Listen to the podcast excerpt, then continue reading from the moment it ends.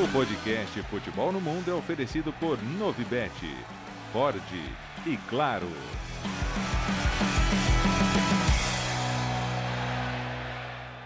Fala fã de esportes, tudo bem? Seja muito bem-vindo a mais uma edição do podcast Futebol no Mundo, edição 307 nesta semana. Mais uma vez comigo, Gustavo Hoffman, na apresentação, enquanto Alex Seng curte o pré-carnaval na Bahia. Leonardo Bertozzi de volta, o Biratã Leal já tinha voltado e Gustavo Zupac continua conosco. Leonardo Bertozzi, como foi a viagem para Portugal, todo o trabalho, toda a cobertura da Taça da Liga de Portugal? Fala, Gustavo, tudo bem? Ó, tô, já vi com souvenirs e tudo, né? Ah, camiseta, t-shirt da seleção. É, eu adoro que eles estão em Portugal e falam t-shirt, né? Mas tudo bem. e a camiseta do time é camisola. Eu, eu voltei inteirado do, do, dos termos todos, né? É legal que você conversa com os brasileiros que estão lá há muito tempo, o Elton, o Alan, que foi jogador do Porto e do Braga também. E para eles é muito natural, né? O guarda-redes, o avançado, baliza, época. Tô tô letrado. Então, se eu me confundir aqui, me corrija. É... Cara, foi legal. Daqui a pouco a gente fala em mais detalhe da competição, mas foi uma cobertura bacana, né? Leiria, uma cidade do centro do país, uma cidade menor, recebendo aí grandes torcidas, clubes importantes. Mas é bom estar de volta também, até para poder estar tá de volta com os companheiros também, que faz falta. Já que o Alex Senk agora é fulião, né? Esse lado fulião Nossa. do Alex Senk eu não conhecia, cara. Para mim é novidade, assim, é... E energia para é... isso? Então, idade, idade é... ele não tem mais não. Ah, mas nessas horas parece um garoto, cara. É realmente impressionante. É... Então, daqui a pouco ele tá, tá aqui doido. com a gente. Gustavo Zupac com uma belíssima camisa para quem nos acompanha pelo YouTube. Fica o convite para quem nos ouve é, para quem está ouvindo o podcast, dá um pulinho no YouTube também, só para vocês verem a belíssima camisa de Gustavo Zupac. Fala, Rafa, um abraço, companheiros. Alfante Esporte, camisa da seleção da Colômbia de 90. Não vou virar de costas para não ser deselegante, mas é a camisa número 19 de Fred Rincon, que eu comprei quando, infelizmente, o Rincon nos deixou. É, boa volta para o Léo. É, ontem eu assisti no, no Festival de Verão de Salvador o show de Margarete Menezes e Daniela Mercury e imaginei o momento em que Alex Seng estava ali curtindo esse grande evento. Mas ele curtiu Caetano Veloso, Lulu Santos. Foi um, foi um bom final de semana. Ele se divertiu e foi um bom final de semana também para quem gosta de trabalhar em mercado de futebol europeu, porque a gente já sabe que dois dos maiores clubes do mundo vão procurar técnicos para a próxima temporada. Eu acho que isso vai sacudir o mercado de uma maneira muito, muito impactante. Já começou, né? Já começou a sacudir o mercado. Quem quiser acompanhar as folias de Alex Seng é só no Instagram dele. Ele estava no show da Daniela Mercury também. Eu vi que ele publicou no show da, da Daniela Mercury também. O Biratan Leal, que chegou do Japão na semana passada. Olha o que eu separei para você. De novo, fã de esportes. Para quem nos acompanha no YouTube, tá? Vou mostrar uma camisa do Avispa Fukuoka, o Biratã. Que o Wellington Tank, que passou aqui pelo podcast Futebol no Mundo, me mandou autografado. Ó, tá pensando aqui, ó. Deixa eu ver, tentar mostrar o autógrafo. Tá aqui, eu juro que tá autografada, tá? É que é difícil segurar o microfone e mostrar ver, a camisa ao mesmo tempo. Obrigado, tá aqui. É, essa é rara, hein, Biratã? Essa aqui é legal, ó. E é de jogo, hein? É, essa aí é legal. A próxima vez que eu for, vou pro, for pro Japão, eu vou buscar uma dessa, porque eu pretendo ir para Fukuoka, que é uma cidade bastante interessante, é a terra do lamen, né? É, é, até para os padrões japoneses. Não, é, a terra do lamen é Fukuoka. O Naruto gosta de lá, então. Então, o Naruto é de lá, né? O, o criador de Naruto, ele é de Fukuoka e os lamens lá que o Naruto come é baseado num, num lugar real ali que existe em Fukuoka, que o criador de Naruto comia muito, então é, pretendo ir para lá, mas tem outras coisas para fazer lá também. É, inclusive, um dos melhores lamens que eu comi na viagem ao Japão era um lamen, fei é, foi em Tóquio, mas feito ao estilo de Fukuoka. Então, fica, fica já a dica. Mas já que você veio com essa provocação, eu, eu, tô, eu tô percebendo aqui no seu cenário novo que ah. tem um capacete de futebol americano, ele não fica mais de ladinho, assim, para mostrar. Ah, eu tinha o... tirado. Vocês não repararam, eu tirei na semana passada em forma de protesto. Aí minha então. filha Martina desceu aqui um dia e ela, tadinha, ela falou, porque bem aqui atrás da minha cabeça, eu, eu tava deixando, eu não colocava nada, né? Porque tampa, né? Aí ela desceu e falou para mim, ah, papai, não tem nada aqui, eu vou colocar. E ela espalhou tudo, reorganizou e recolocou o capacete do Buffalo Bills, você, minha forma de protesto. Só que você não colocou ele de lado, assim, pra gente ver que é do Buffalo Bills. Você colocou é, ele de frente, você tá só vê a gradinha, ah. tá? Não, mas então, se, se, o Buffalo Bills ganhar, se o Buffalo Bills ganhar, acaba a eu graça, Eu vim aqui, pô. ó, com a camisa do 49ers. Ah, vai ah, se ferrar. O time que, que chega no Super Bowl e ganha Super Bowl. Vai perder, vai perder pro Patrick Mahomes. Já não, que, vai já perder, vai perder mesmo. Eu sei que vai perder, mas assim, já que a gente. Eu, não. Eu, eu descasco um pouco antes. O que, que, deu? O que, que deu? O que, que deu o Detroit Lions? 49ers venceu. Ah, bom, pelo Jogaço, menos, né? Não, porque eu tava pensando se o Detroit Lions ganha antes do, do não. Aí parou, não, né? aí também.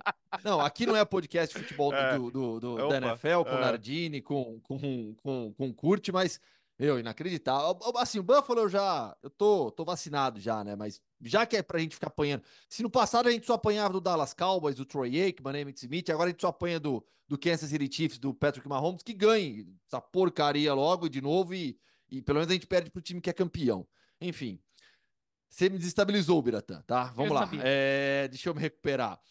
Jürgen Klopp e Xavi, Bertozzi, vão hum. deixar Liverpool e Barcelona, respectivamente, ao final da temporada. É a pauta que a gente abre o podcast Futebol no Mundo dessa semana. É, motivos diferentes, situações completamente diferentes. Um técnico lendário no Liverpool que opta por sair do clube ao final da temporada por um desgaste mental mesmo. Cansou, ah, precisa de novos ares, de um, de um novo, quem sabe, de um novo desafio ou apenas descansar. Chave, uma figura lendária do Barcelona, que como treinador não tem o mesmo tamanho do, do que tinha como jogador, mas que entende que a mudança nesse período, nesse, nesse momento, é necessária para o clube, que ele não poderia ajudar mais o Barcelona. Começo contigo, Bertozzi, uhum. depois uhum. Zupac e o Biratã já podem pegar na sequência para a gente iniciar o debate. Ó, a minha impressão é de que essa notícia do Klopp vai ser daquelas que todo mundo vai lembrar onde estava quando soube, né? Essas notícias impactantes do futebol. Torcedor do Liverpool, então não preciso nem dizer, né? Mas acho que todo mundo que gosta e que acompanha futebol, eu estava no, no, estacionamento do estádio em Leiria na sexta-feira, chegando para dar uma entrevista lá pro documentário da Liga. E, e de repente, assim, eu e o Linares olhando pro celular, a gente viu mais ou menos na mesma hora, né? Descendo do carro, assim, tipo, caramba, o Klopp. E o que, que aconteceu? O Klopp vai sair no final da temporada, porque, assim, normalmente quando uma coisa dessa vai acontecer, ela vaza de algum jeito, nem que seja só especulação, nem que seja só um burburinho. E aí, às vezes, o clube solta, porque beleza, já que já tem o burburinho, deixa eu me antecipar aqui para não ficar essa coisa no ar e, e todo mundo já saber. Mas não, o que impressiona é que o Liverpool já tinha essa informação internamente, ninguém vazou, o que mostra muito da lealdade das pessoas que estão em torno dele, né? Porque é muito difícil uma informação como essa não sair de um jeito ou de outro. E, e, e o que mostra a diferença dessas saídas do Klopp e do Xavi é, uma foi preparada a maneira até emocional em que ela seria mostrada, né, com um vídeo bastante tocante da colocação dele, e o Xavi numa coletiva de cabeça quente depois de tomar cinco numa semana em que já tinha tomado quatro Barcelona tomou nove gols em quatro dias, né? E mostrando que a, a, a pobreza do trabalho do Xavi nessa temporada e, e como o Barcelona precisa realmente olhar para frente e, perceber se o Xavi é ou não a melhor opção para seguir. É, a gente fala muito sobre desgaste do futebol, cada vez mais, né? As pressões é, é internas, externas, o, o, calendário que hoje no futebol já é mais pesado que o de 20 anos atrás e ainda mais que o de 40 anos atrás. É... Então, assim, os Klopps já são raros hoje, né? Não é só que o Ferguson e o Wenger são raros, eles já não existem. O Klopp, que fica uma década à frente do clube, ele também já é um caso raro. E o fato de ele, no momento em que o Liverpool, de repente, pode construir uma segunda geração vitoriosa, ainda assim não se sentir motivado e com energia para continuar, mostra um pouco desse peso. O, o Xavi talvez mostre coisas mais além de Barcelona, de ambiente interno, porque Quantas lendas o Barcelona já teve de técnicos? O Guardiola, com todo, todas as vitórias que ele teve, não ficou muito tempo. O Luiz Henrique, que ganhou a Tríplice Coroa, também não ficou muito tempo. Quer dizer, você está queimando, queimando não é a palavra, mas você está usando lendas do clube que estão ficando 3, 4 anos e, e não estão com, com força para continuar, ou não estão conseguindo sustentar resultados, no caso do Xavi, mas isso me chama muito a atenção, porque é um ambiente, e assim, cara, Barcelona, é, ao contrário da Inglaterra, Barcelona é um lugar que você lida, além de tudo, com uma imprensa que é insuportável, né? Insuportável, no, no bem e no mal. Quando ganha é insuportável, quando perde é insuportável, porque quando perde, às vezes a crítica extrapola o nível da crítica razoável e vira a crítica de arquibancada, e que acho que deve ser uma coisa muito chata de lidar também e acho que ele, ele pensa no, no se é ou não o melhor. Não sei o futuro do Xavi. O futuro do Klopp eu sei o que é. Enquanto ele quiser descansar, ele vai descansar. No dia que ele levantar a mão, quer voltar a trabalhar, vai ter 50 batendo na porta dele. O Xavi é a minha dúvida, né? Porque o, Bar o Barcelona talvez fosse o último estágio de uma carreira de técnico, uh, porque era o clube da vida dele. Então, para onde você vai depois de sair do clube da sua vida, né? É, acho que são questões que o Xavi vai ter que responder no futuro. Então, além da, das saídas serem muito diferentes, O futuro também é muito diferente. Mesmo o Xavi tendo ganhado La Liga, eu não sei se vai ter essa fila de clubes doidas para fazer o Xavi voltar a trabalhar, como vai ter com o Klopp. O Klopp, cara, é isso. Por exemplo, a Alemanha vai, vai mal na Euro agora com o Nagelsmann, tá? Não renova o contrato dele. É... Será que eles não ligam, Klopp? Mas seleção é mais tranquilo, né, cara? Você não tá cansado, mas seleção é isso, pô. Você fica um tempo em casa tal, é. Vai saber, né? É... Mas o Xavi eu não sei. Então, além da, das, dos formatos diferentes das saídas, é... eu entendo que o futuro deles também no mercado é muito diferente. É, o próprio Bayern, né? É, se, se, se, a temporada alemã terminar como começou, né? Com o uhum. Leverkusen uhum. muito bem, é, a gente vai ter esses dois clubes talvez participando dessa discussão central, né? Porque em um clube está o Xabi Alonso, que vai ser cobiçado e já, já se fala nele como um nome forte para o Liverpool, embora exista aí uma diferença né, é, entre a maneira que o, que o Leverkusen joga e a maneira que o Liverpool se construiu vencedor, não é exatamente o mesmo tipo de jogo. É, e, o, e, se isso acontecer, se o Leverkusen for campeão, é muito provável que o Bayern de Munique tenha algum tipo de impacto também. E aí, com o Jürgen Klopp na praça, mesmo com a sua história no Dortmund, é, e o Bayern de Munique talvez procurando o técnico, acho que além da seleção alemã, é, outro nome interessante e que certamente vai ser discutido. São, são, de fato, situações muito diferentes, né? As situação do Klopp ela é muito mais compreensiva do ponto de vista individual. E a situação do Xavi ela, ela nos leva para um, um olhar muito profundo de fato sobre, sobre o Barcelona é, assim, o título espanhol que o Xavi conquistou foi muito importante, mas não conseguiu dar sequência. E aí a gente começa a olhar para dentro, né? A gente viu o, e até estava lendo bastante sobre sobre o isolamento que o, que o Xavi foi submetido com figuras importantes do entorno dele, aos poucos deixando a estrutura do Barcelona, sobre dificuldade de mercado, como o Xavi pensava é, mercado para o Barcelona de uma maneira é, e, e, a presidência e a direção esportiva, incluindo o Deco nesse pacote, pensam o mercado de outra maneira e como isso foi minando aos poucos a relação de confiança. E o que se diz é que o Xavi tomou a decisão de deixar o clube ao fim da temporada depois da derrota na Supercopa, né? depois do pau que tomou do, do Real Madrid lá na Arábia, ali ele se convenceu que era hora de terminar a, relação. E aí terminou com uma derrota é, anunciou depois de uma derrota de fato muito impactante para o Villarreal. É, assim, o, o, Liverpool vai trocar de técnico num ambiente mais tranquilo, vai conseguir fazer uma escolha de maneira mais racional. O, o Barcelona certamente vai, vai ser contaminado por várias discussões internas e externas para fazer a sua escolha, o que vai levar o Barça a trabalhar numa margem de erro ma maior. Acho que são a, a, tranquilidade dos dois clubes e a maneira que essas decisões foram tomadas, isso vai ter impacto na hora de fazer as escolhas. O Liverpool vai ter uma margem de erro menor, vai fazer de cabeça mais fria. O Barça vai fazer em uma temporada de muita pressão, onde ele vai acabar atrás do Girona, né? Se tudo correr como normalmente ocorre, além do sucesso do Real Madrid, o que vai gerar um impacto de, de pressão na escolha maior lá na Catalunha. É, o, o Xavi, que até é, fez um bom primeiro ano. É, teve uma meia temporada ali, né? Que ele assume no meio da temporada, substituindo o Kaman. O Kaman, outra, outro ídolo do Barcelona que, que foi queimado, mas o Xavi assume. É, e faz um bom trabalho ali, primeiro apagando incêndio, depois montando um time competitivo, assim, é, recolocando o Barça entre uma, é, uma equipe que podia brigar, vai competir é, com o Real Madrid e até ganhou o título espanhol. Mas nesse ano tudo se perdeu é, e eu acho que ele, ele pareceu não saber mais o que fazer, não, não saber o que está acontecendo direito. Acho que ele tinha uma ideia na cabeça, foi fazendo isso, foi fazendo já na temporada passada, nessa temporada vai fazendo, e as coisas começaram a sair do controle dele, e, e ele não estava também com diagnósticos, é, com um diagnóstico bom do, de como corrigir. Primeiro que não corrigia.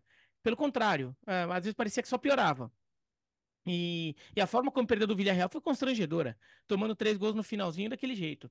É, e, e, quando o técnico começa a, na coletiva, é, jogar muito para arbitragem, jogar muito por uma é. conspiração do sei lá o quê, você começa a desconfiar.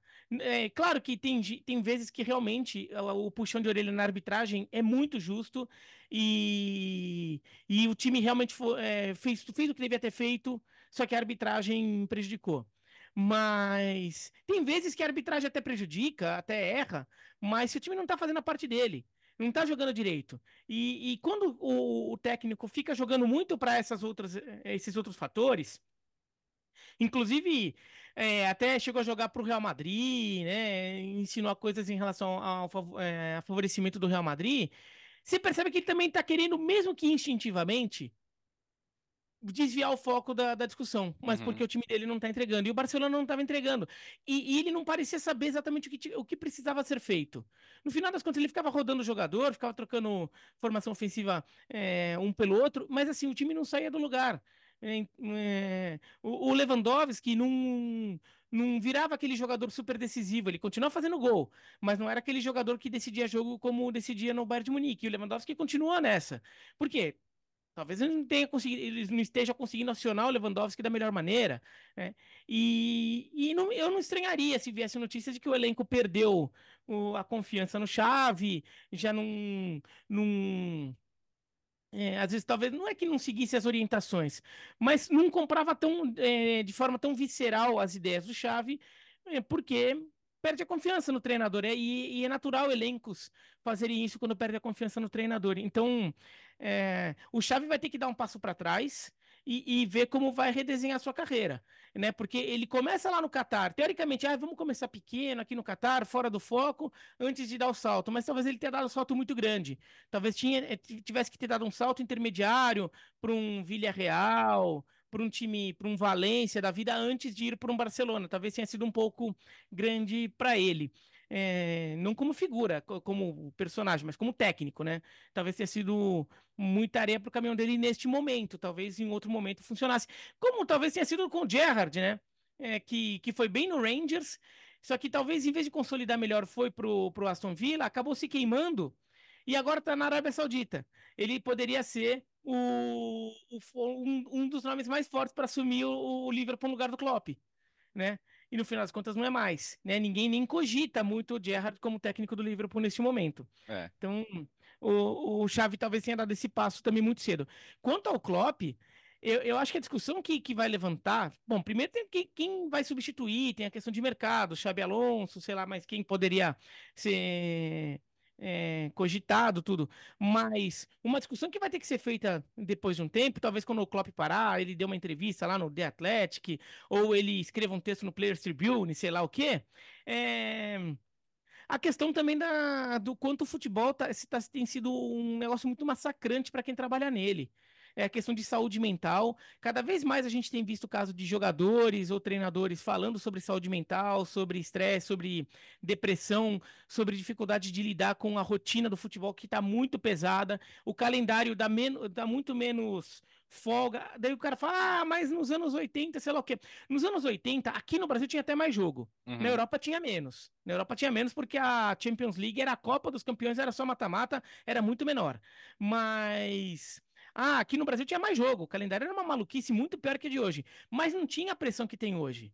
A pressão que tem hoje é uma pressão de rede social. É uma pressão que a, a, a cara, a, a fisionomia das, da, dos jogadores, dos treinadores é muito mais conhecida do que era antes. Porque antes não. É, para você conhecer a fisionomia do jogador, ou você via ele na TV, ou você, lia, ou você pegava uma foto no jornal na revista. Hoje ele está pipocando no seu celular o tempo todo. Né? Então tem jogador, é, os jogadores, é, muito jogador, assim, não consegue realmente ir para a esquina sem ele ser reconhecido. Coisa que talvez nos anos 80 até passasse batido com um jogador mediano, que não é um jogador craque do time, mas é um jogador mediano, assim, aquele volante é, né, do, do, seu time hum, aqui no Brasil, sei lá o que, ele poderia até às vezes passar despercebido, porque não era uma figura tão conhecida assim é, de fisionomia. Então hoje não tem, e hoje tem a rede social que te ataca diretamente. Daí tem gente que, em alguns casos, que já até pegou o número, teve o um número de, de, de WhatsApp revelado, e ele começa a receber mensagem direto no WhatsApp. É quando você tá com jornalista, né? Então. É, hoje a pressão é muito grande e é muito massacrante, muito jogo, muito mais informação também. Né? Antigamente tinha que preparar para um jogo da Premier League ou um jogo da, da, da Copa dos Campeões. Muitas vezes você não tinha tanta informação do adversário e o adversário não tinha tanta informação de você, então você monta o seu time, do jeito que você acredita e pronto, vai lá pro jogo. Agora não, é um batalhão de informação, então você tem que usar tudo que você. Todo esse batalhão de informação você tem que usar, é bom, é importante isso, mas ao mesmo tempo torna o trabalho mais massacrante, mais é, difícil. A preparação para um jogo hoje tem que se basear com, em muito mais coisa do que tinha que se basear antes, então ela é muito mais difícil. Então o futebol tem que pensar um pouco é, como trabalhar isso, é, de repente criar um, calendário é, com, com, com alguns desafogos, ou de repente tentar fazer mais com menos. Será que a, a solução para o futebol crescer é sempre fazer mais jogos, mais Uhum. campeonatos? Será que não dá para, de repente, crescer até com menos jogos, mas fazer com que a, a diminuição da quantidade de jogos aumente o valor de cada um deles? Né? Será que não dá para fazer isso? Entendeu? Então, várias coisas que têm que ser discutidas já deveria ser faz tempo e o Klopp, é, a saída do Klopp pelos motivos que ela se dá ajuda a levantar ainda mais essa questão. É, questão do calendário, o Carlo Ancelotti vem falando sobre isso há muito tempo e ele vem sendo muito didático, né? Ao falar que UEFA, FIFA, Comebol, cada entidade não, não, não se preocupa com o calendário do outro, cada uma olha apenas para o seu calendário. Eu, eu queria é, é, acrescentar, Biratan, tudo que você disse, em relação ao Klopp, o seguinte: é fato, e eu estou plenamente de acordo contigo, o calendário hoje é muito pior, é, a pressão é é maior por todos esses aspectos que envolvem principalmente a tecnologia, redes sociais, mas é, no passado, a- a- os problemas de saúde mental já existiam também antes. E é extremamente importante que o Jürgen Klopp e todos os outros grandes personagens do futebol falem cada vez mais sobre isso, porque no passado não se falava. No passado, por conta do machismo que sempre imperou dentro do futebol, falar de saúde mental era coisa de, de, de gente fraca, de gente que não aguenta. é, e hoje não. Hoje, felizmente, cada vez mais a saúde mental é um tópico de discussão, trabalhado internamente nos clubes. E quando você tem uma figura como o Jürgen Klopp falando sobre isso e, e deixando claro que vai sair de um clube que ele ama, e ele fala isso na entrevista: eu amo tudo aqui, eu amo o clube. é, ele é um dos três maiores nomes na história do Liverpool. E mesmo assim ele vai sair porque ele precisa descansar. Acho que quando você tem uma figura assim, falando dessa maneira, você fortalece quem precisa encarar isso e não tem a fama do Jürgen Klopp, não tem, talvez, é a coragem em determinado de momento de falar sobre isso com a sua família, dentro do seu clube, com seus amigos, e é cada vez mais importante. Eu convido o Fã de Esportes a ouvir a entrevista com é, o Igor Thiago, que a gente fez na semana passada aqui no podcast Futebol no Mundo. É, o Thiago ele fala muito sobre essa sobre a pressão que ele, que ele sofreu no Cruzeiro. Quando garoto, Uhum. surgindo da base no Cruzeiro, com um time em um dos piores momentos, talvez o pior momento na história do clube, e por tudo que ele teve que passar e a depressão que ele enfrentou. Então as pessoas às vezes não, não conhecem, às vezes não, quase sempre não conhecem a história de quem eles estão lá xingando, ofendendo, minimizando. Então, é, é, só para reforçar tudo isso que você disse também, o Biratã. E em relação ao Chave, eu falei aqui na semana passada, né? Acho que vocês vão se lembrar que eu não não imaginava uma saída precoce do Xavi nessa temporada, mas não ouvia na próxima temporada como treinador do Barcelona. E no final das contas, a decisão do Xavi, ela é inteligente para ele ter um mínimo de paz para trabalhar até o final da temporada. Ele não será demitido. Não acredito nisso ainda. É, e ao afirmar eu sairei daqui ao final da temporada, as críticas internas, externas também, acho que diminuem um pouquinho, porque ele, como culé, entendeu, é necessário sair. Então, que, sig- que sigamos adiante. Mais alguém para completar sobre, sobre esses tópicos? Não, só, só um detalhe, o, o, Laporta, o presidente do Barcelona, falou que o Xavi só vai ficar até o fim da temporada porque é o Xavi. Fosse outro técnico que tivesse anunciado que vai sair antes, eles já tiravam antes. Mas como é o Xavi, vai ficar até o fim da temporada. É, e aí tem dois nomes que, além do Xabi Alonso, eu estou curioso para ver que, que, que impacto que eles vão ter nessas movimentações. Um é o Rubem Amorim, técnico do Sporting, que acho muito qualificado. E outro é o Thiago Mota. Será que o Thiago É. Mota não vai ganhar papo no Barcelona? Proximidade com o Xavi, histórico no próprio Barça, com, com o Deco, é, é, histórico no próprio Barça, o ótimo trabalho que faz. Dependendo do, do tamanho do técnico que o Barcelona resolva procurar, se não for um técnico de, de um medalhão de impacto, talvez o Thiago Mota seja um nome bem comentado. As entrevistas, do, as entrevistas do Xabi Alonso e do Thiago Mota foram muito parecidas e achei muito honestas. Ninguém falou, ó, eu garanto que vou estar aqui na próxima temporada. Não, os dois falaram assim, ó, tô feliz aqui, tô fazendo meu trabalho, sigo em frente, mas no, no dia de amanhã ninguém sabe, cara. É, é, Ô, é Biratã, é, não, eu ia falar que no caso do Thiago, no caso do Thiago Mota, talvez tenha um outro, um outro grande clube, camisa pesadíssima, que talvez também entre nessa, nessa, nesse balaio, a gente nem mencionou Uhum. muito, mas O o Verona. Milan. Não, é. Mas o Milan. É O verdade. Milan, né? A Sim. situação do Pioli no Milan não é das mais confortáveis. Dependendo de como terminar a temporada, tem muita gente considera bem, bem possível que É. o Pioli acaba- acabe saindo. E, e daí, aí, esse é, o- essa é uma vaga que eu acho que se ela existir, o Thiago Mota seria um dos candidatos mais fortes a ela. Mas, de fato, acho que a lembrança do Thiago Mota ter jogado e ter ligação de- com figuras de, de hoje do Barcelona é importante. E, e, Gustavo, desculpa, só outra figura. E daí uma coisa que a gente é bom falar, até porque... uh, É aí que eu ia rodou- passar a bola para você. Ah, então passa. Mikel Arteta desmentindo a. Na verdade, garantindo que foi fake news o que o Sport publicou sobre deixar o Arsenal e um nome que começou a ser especulado na, na Catalunha pela imprensa que cobre o Barcelona, o o do Hansi Flick. É, o... No caso do, do Arteta, né, saiu uma notícia ontem no, no Sport, que é um dos, dos dois grandes jornais esportivos de Barcelona, né, tem o Sport e o El Mundo Deportivo, de que o Arteta teria comunicado à diretoria do Arsenal que ia sair ao final da temporada, e muita gente já relacionando é, isso com ir ao Barcelona, mas o Arteta aqui, que é espanhol, ele é basco, tá, não é catalão, mas é, é espanhol, e por escola, de guardiolista, tudo, até poderia fazer algum sentido essa ligação. Mas já foi prontamente negado de forma muito veemente pelo Arsenal e pelo Arteta. É, daí a gente entra naquela, naquela série que você comentou rápido no, no começo do, do podcast, né, Gustavo?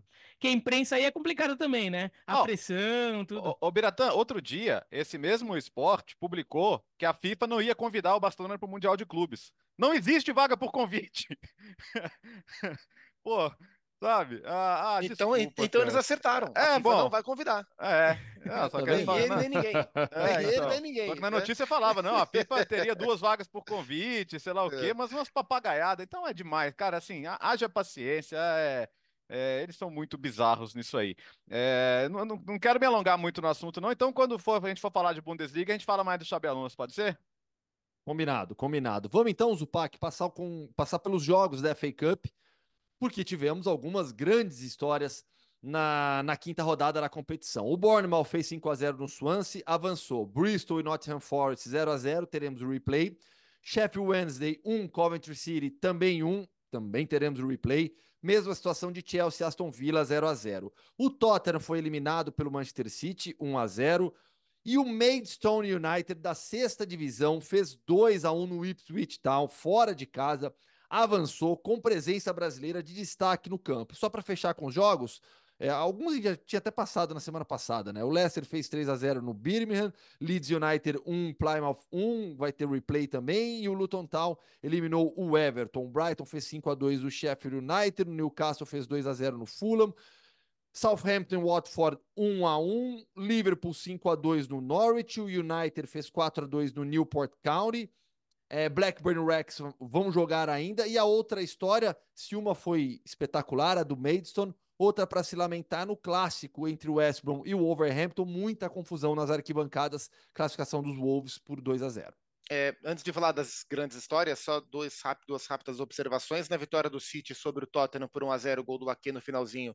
Foi o sexto jogo do City no estádio novo do Tottenham e o primeiro gol que o Manchester City fez no Tottenham, Tottenham Hotspur Stadium. Um jogo onde o City foi melhor, mas não foi um jogo fácil. E o gol do Ake no final para a vitória. E na vitória do United, é, uma vitória apertada, um 4 a 2 apertado contra o Newport County. É, a se destacar o episódio Marcus Rashford, né? O The Athletic é, noticiou que o Rashford foi para o rolê, foi para a night na quarta noite e na quinta noite, lá em Belfast. E aí na sexta-feira de manhã tinha treino e ele não foi treinar. É, segundo o United, ele estava doente. Hum. Segundo o United, ele não jogou porque estava doente. Eu até falei na transmissão que a doença que o, que o Rashford estava sentindo, eu senti várias vezes, né? Aquela boca seca, dor de cabeça, aquela leve amnésia. Meteu Você atestado. acorda, acorda e checa o celular para ver se você não mandou mensagem para quem não devia. É ressaca, né? Tava mamado, é ressaca. E o Eric Ten vai ter que administrar mais essa com o Rashford. Agora, a classificação do Maidstone é, é espetacular. É, o Ipswich finalizou quase 40 vezes. Foram 38 finalizações contra duas do Maidstone. É, e o time da sexta divisão conseguiu se classificar. É, se pegar a classificação do Ipswich, que faz uma ótima Championship, para a classificação do Maidstone, são 98 posições de diferença entre um e outro na hierarquia do futebol inglês. É, tem o Lucas, o goleiro brasileiro, que trabalhou muito bem. E um dado interessante: desde 1978, com o Blight Spartans, um time abaixo da quinta divisão não chegava às oitavas de final da, da FA Cup. Então, assim, histórica classificação, muita festa. É, o sorteio não foi dos piores, né? Vai pegar Championship na, na próxima fase. Então, quem sabe a história com o Trifadas não continua. Foi uma classificação absurda, muito legal de acompanhar. Vai jogar fora de casa de novo, né? Então, seja é. Sheffield Wednesday ou Coventry. É, é, legal que antes do jogo compartilharam um vídeo do George Elocob, né? Que é o técnico, que foi jogador do Overhampton, né? Um parrudão, assim, que agora tá fazendo uma carreira de técnico.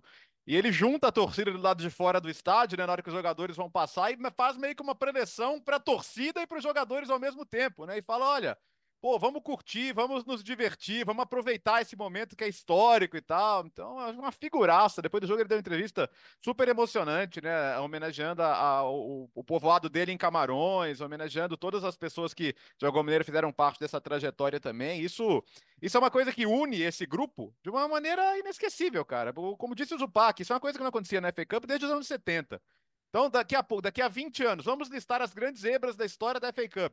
Classificação do Maidstone no estádio do Ipswich é uma delas. Ela está na história da competição mais antiga do mundo. E é isso que faz o futebol ser tão fantástico, tão legal. O Gustavo já está com a missão aí de trazer o Lucas Covolan para falar com a gente. É, porque, cara, demais, né? Demais, demais, demais, demais. Foi um fantástico. A, a, rodada foi muito interessante. Destacar negativamente a confusão no West Bromwich e o Overhampton, né? Do, do 2 a 0 do Wolves que teve mais uma vez destaque para o Matheus Cunha. É um clássico de muita rivalidade e que, quando aconteceu da última vez, foi durante a pandemia, então não teve público. Então, com o público, era desde 2012 que esse jogo não acontecia. E aí, bom, confusão, a polícia tem que entrar e tal. O jogo ficou quase 40 minutos parado, acabou manchando um pouco o, espetáculo, mas o Overhampton segue firme também. Vamos. E, e o sorteio da próxima fase, agora das oitavas, meio que separou os grandes ainda, né? Então, para quem gosta tanto das surpresas quanto de repente na fase final chega de surpresa, talvez a gente possa ver aí mais clássicos na, na reta final da competição. É, o West Brom e o, e o Overhampton, eu, eu, me lembro que eu comentei um jogo deles é, em 2021, é, que foi 3 a 2 para o Wolverhampton, é, que foi um dos jogos da pandemia, né? Foram dois jogos, né? A ida e volta, da, o turno e retorno da, da Premier League daquele ano. Tinha o Matheus e... Pereira, né? Que tá no Cruzeiro. Foi um, Isso, um, o Matheus um Pereira, jogaço. que tá no Cruzeiro, tava jogando aquele jogo. E o. E não tinha público, mas eu me lembro que até na pesquisa eu, eu cheguei a achar um, um um, um, um, site lá que, que, que fez um, um, levantamento, aquelas coisas meio de ranking, assim, das maiores rivalidades do futebol inglês o, o, o fierce, Fiercest Rivalries, uhum. né? Então, as, as, as, rivalidades mais ferrenhas, vai, para ser uma tradução mais precisa em relação ao, ao, que significava o ranking. E colocou o West Brom e o Wolverhampton em primeiro e segundo lugar. É, isso aqui é uma rivalidade que a gente aqui no Brasil vê pouco, porque, bom, primeiro que ela não acontecia desde 2012 com o público, mas mesmo quando acontece, muitas vezes foi em segunda divisão, é. ou no meio para baixo da tabela da primeira divisão, né? Então, é, é uma rivalidade histórica muito forte e, e acabou explodindo agora. E, e, quando eu fiquei sabendo que, que acabou que teve briga no jogo, eu fiquei só lembrando daquela cena do filme Hooligans, uhum. quando o West Ham e no filme, né? O West Ham e Millwall são sorteados juntos na para se enfrentarem na FA Cup. E meio que eles marcam lá para se. Eu não, não tô querendo dizer que aconteceu isso, mas me lembrou, né? Aquela coisa, eles não se enfrentam sempre, e daí quando se enfrentam, acaba sendo, sendo um jogo muito mais. É quente, Terrível. até raivoso é. do que seria. E como acabou sendo depois um Mil ou o West Ham, que o jogo também não para porque os torcedores invadem o gramado para o pau quebrar. É, isso também foi numa, numa FA Cup, ou foi numa Copa da Liga, foi, uma, foi uma Copa, né? Que sorteou os dois juntos. Então, fiquei pensando nisso. Está sendo investigado, a, a federação está investigando os motivos dessa, dessa briga, o é, que, que aconteceu, tudo, até porque teve familiar de jogador do West Brom que estava perto uhum. da onde foi. Né? A área onde começou a confusão era uma área de familiares de jogadores. Né? E exatamente, teve até caso de jogador do West Brom indo buscar o filho pequeno, assim, e depois entrando no gramado com o filho pequeno, pegando que lá, né, não tem grade, não tem. Pegando o filho ali na arquibancada e, e depois indo pro vestiário com o filho, porque tava com medo do que pudesse acontecer. Então. É, é, é, é uma coisa. Não acontece tanto assim lá, mas vez ou outra também acontece lá. E, e vão ficando agora do, de como eles resolvem é, essa questão, que, que, medidas que podem ter. Dizem que deu para identificar já alguns torcedores, né? Até porque a câmera chega a focalizar aquele pedaço do, da arquibancada em alguns momentos, é, antes até, né, durante a transmissão, então deu para identificar alguns jogadores, alguns torcedores que, que estavam envolvidos. Vamos ver que punição que eles levam lá, em geral, acontece alguma coisa. É, aqui nem sempre. Veremos, veremos. Da Inglaterra agora para a Espanha, tivemos rodada cheia de La Liga nesse final de semana. Tem jogo ainda para acontecer nessa segunda-feira. O Fã Sport certamente já que ouvir aqui podcast mais tarde saberá quanto foi Retafe e Granada. Mas a rodada começou na sexta-feira com o Alavés fazendo 3 a 0 na Almeria. No sábado, a Real Sociedade ficou no 0 a 0 com o Raio Baecano. O Real Madrid, fora de casa, venceu Las Palmas de virada, quinta virada do time nessa temporada no segundo tempo, bateu Las Palmas por 2 a 1. O Barcelona, como a gente já falou aqui, levou de 5 a 3 do Villarreal também no sábado e o Betis fora de casa fez 1 a 0 no Mallorca. No domingo, o Girona seguiu com a sua trajetória de vitórias na competição, fez 1 a 0 no Celta também como visitante. O Cádiz ficou no 0 a 0 com o Atlético clube. O Sevilha, mal demais no campeonato, a crise só aumenta por lá, empatou em 1 a 1 com o Osasuna e para fechar os jogos de domingo, o Atlético de Madrid, eu estava lá no Tivitas Metropolitano, bateu o Valência por 2 a 0, uma vitória muito confortável do, do, do, Atlético de Madrid, se impondo do primeiro ao último minuto e com o Samuel Lino mais uma vez sendo um dos destaques, jogando demais o brasileiro até aqui, o Biratã. É, o Samuel Lino, olha, vale muito ficar de olho nele. Você tá falando dele já faz um tempo. O problema só é que, como ponta esquerda, ele briga por posição com o Vinícius Júnior e com o Martinelli. Mas ele pode jogar como um meia esquerda lateral, é um pouco ousado pensar nele nessa posição, mas de qualquer maneira é um, é um jogador que vale ficar atento, daqui a pouco ele acaba pipocando em alguma convocação da seleção brasileira, e depois vai ficar, nossa, é coisa de empresário, nunca vi uhum. na vida, não, não, tá, tá, jogando, tá jogando e merece sim atenção de verdade. Tá? É... Para mim, o destaque principal da rodada é o Barcelona. A gente já falou da situação do Xavi, então falar um pouco do jogo. O jogo, assim, foi uma maluquice, né? O Villarreal fez 2 a 0 sendo que ainda antes do primeiro gol ainda teve um lance muito polêmico de arbitragem, que no final das contas acabou ofuscado pelo fato do Villarreal ganhar o jogo. Então, esse, essa, essa decisão de arbitragem é, não tirou uma vitória do Villarreal. E também, porque, claro, o Chaves se demitiu no final, no final do jogo. Então, o foco acabou indo para isso, mas teve um gol para o Villarreal que foi anulado. É um, um, lance bastante polêmico, eu já vi. Teve, a primeira vez que eu vi, eu achei um erro absurdo da arbitragem, mas depois eu vi de novo, eu achei, olha, até, até é cabível achar que o Araújo foi atrapalhado ali pelo, pelo atacante do Villarreal, mas assim, é um lance difícil mesmo. É, e... é, é o Bretan, é, eu, eu, concordo. Agora, é, o Chave não pode sair falando de complô quando anula um gol desse contra você, né? Esse que é o ponto. Exatamente, exatamente. é, exatamente. É, ainda Se mais depois, um complô, dava o gol. É, Era mais, muito fácil dar esse gol. Exato, ainda mais, depois, ainda, ainda, mais depois o pênalti que volta, que ele faz gesto pra câmera e tal. Isso só mostra realmente o, o psicológico dele já indo embora, né? Porque depois você vê muito claramente que o braço tá colado, que era para voltar o pênalti mesmo, era um absurdo manter aquele pênalti. Então, ficou muita muleta, né? Desculpa te interromper interromper, mas me chamou muita atenção, cara, é. que de, de, dentro de um jogo que já tinha tido um lance tão. que era um lance discutível, mas que foi dado a seu favor para querer criar todo esse cenário, né? Exato. É... E assim, é um lance que no final das contas, eu acho até cabível anular, porque até acho cabível achar que o Araújo foi atrapalhado, mas no final das contas, quando você tem uma percepção visual do lance, é de gol legal. Uhum. Né? Você tem que ficar, você tem que olhar com muita, com muita cuidado ali para ver assim, ah, não, tem, um, tem um espaço, tem uma margem aqui para anular esse gol, para ver uma infração aqui, para ver um impedimento no caso, né? Agora o Villarreal faz 2 a 0, o Barcelona vira para 3 a 2 em 10 minutos. Em 10 minutos o Barcelona faz três gols.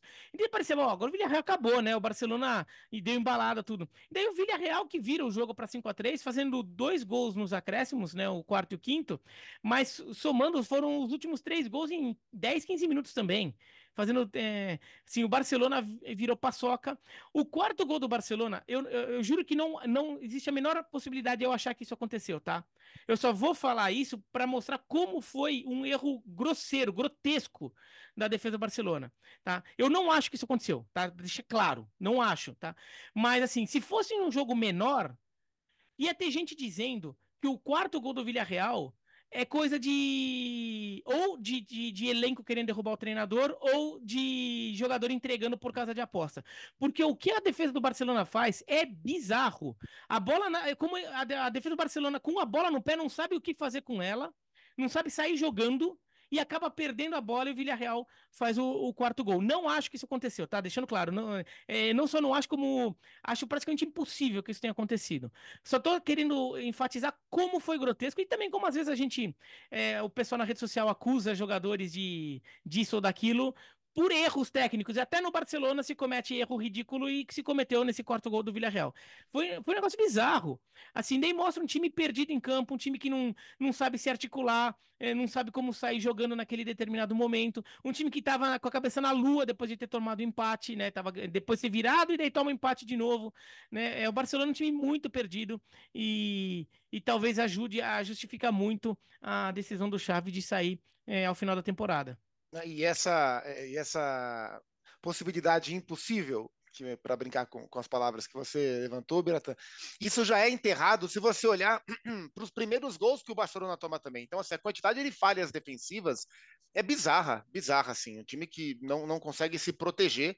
É, e, de novo, para o azar do Vitor Roque, ele teve a bola no pé dele em condição para fazer o quarto gol do Barcelona, um passe lindo. Acho que foi o Gudogan que deu um passe lindíssimo para ele, e ele perdeu.